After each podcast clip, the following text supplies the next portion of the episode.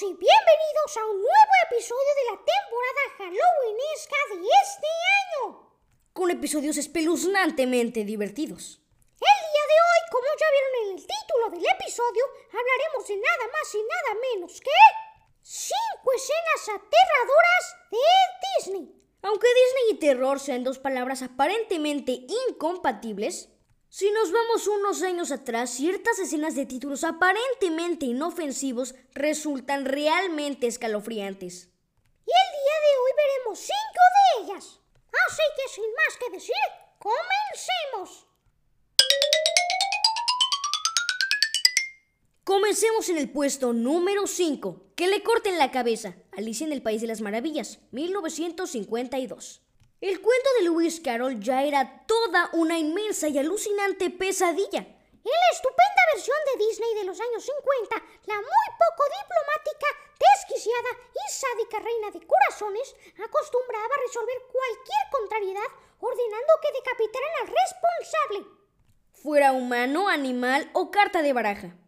Para colmo, su séquito se lo tomaba como algo natural y habitual cual lo hace ser mucho más espeluznante. Vamos con el puesto número 4, la muerte de la madre de Bambi. El impacto que causó la muerte de Bambi hace 75 años se convirtió entonces durante varias generaciones en uno de los momentos más traumáticos de toda la historia de Disney. Ya que era la primera vez que Disney trataba sin lindura la idea de la muerte una muerte fuera de plano, pensada y filmada de tal manera que no solo nos invade de terror, sino que también de un sentimiento de pérdida y desolación casi insoportable. Vamos con el puesto número 3. Los juguetes mutantes. Toy Story, 1995. No todos los niños son buenos, y allí estaba Sid, un niño diabólico y con tendencias sádicas y psicópatas, que transformaba sus adorados juguetes en siniestras abominaciones. La aterradora escena en la que más que la habitación de un niño parece la estancia del Dr. Frankenstein fue mostrada como si se tratara de una película de terror y de las buenas. ¡Oh! Eso fue estremecedor. Además, Disney, no satisfecho con el hecho de habernos dado escalofríos, le decidieron agregar un elemento más. Una araña robótica con cabeza de bebé. Eso sí es muy extraño. Además, esos ojos cristalinos dan la apariencia de que nos están viendo. Muy aterrador. Y ahora sí, vamos con el puesto número 2.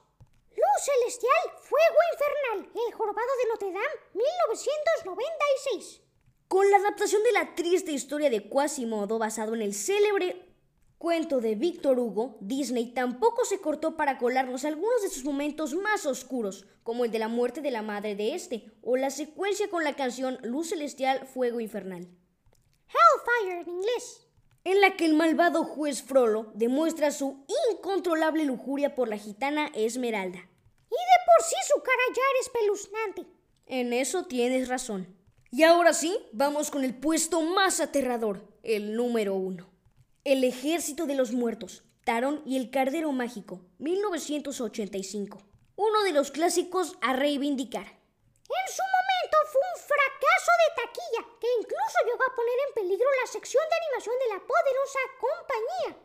Y seguramente a ello contribuyó su tono mucho más oscuro, también en cuanto a una ambientación y tratamiento de color. De hecho, fue el primer largometraje de Disney en ser clasificado en Estados Unidos como PG, menores de 10 años acompañados de un adulto. La razón, había una escena eliminada que mostraba escenas muy grotescas de los muertos teniendo la cara derretida y otras cosas muy espeluznantes, algo muy poco habitual en Disney. Y bueno amigos, hasta aquí el episodio de hoy. Esperamos que lo hayan disfrutado tanto como nosotros. Nos escuchamos en el próximo episodio. Adiós.